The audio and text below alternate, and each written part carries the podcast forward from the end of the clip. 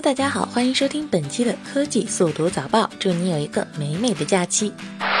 大众宣布，英国市场上有近一百二十万辆柴油汽车装有排放作弊软件。公司将在未来几天向汽车销售商提供车辆识别码，并提供自测方法，并将于下个月向监管者提交问题车解决方案。大众此前承认，全球范围内共有一千一百万辆柴油车卷入排放丑闻。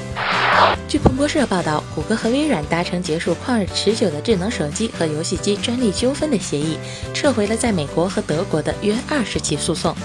两家公司在一份声明中表示，将在知识产权方面进行其他方式的合作，其中包括开发免专利使用费的压缩技术。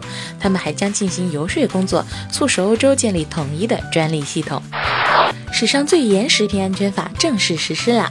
网上食品经营者不仅要实名登记，还需明确管理责任，并依法取得许可证。微信里匿名叫卖土特产、甜品等行为将归为违法违规行为，交易平台提供者未履行责任或将面临最高二十万元的罚款。美联社报道，屏幕破裂已经成为手机故障原因第一名。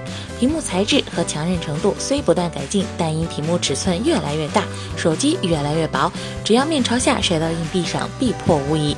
苹果已就一种手机摔落时可以让手机翻转不会屏幕朝下的内置马达申请到专利，但它何时会在 iPhone 亮相，仍无消息。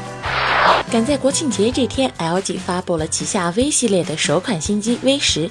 其最大的特点在于屏幕上拥有一块时刻待机的副显示屏，用于显示通知等消息。同时可以设置应用快捷方式，副屏可以单独点亮。此外还提供两个五百万像素的前置相机，可以提供一百二十度的广角自拍。本期的速度早报到这里就结束了，我们下期再见。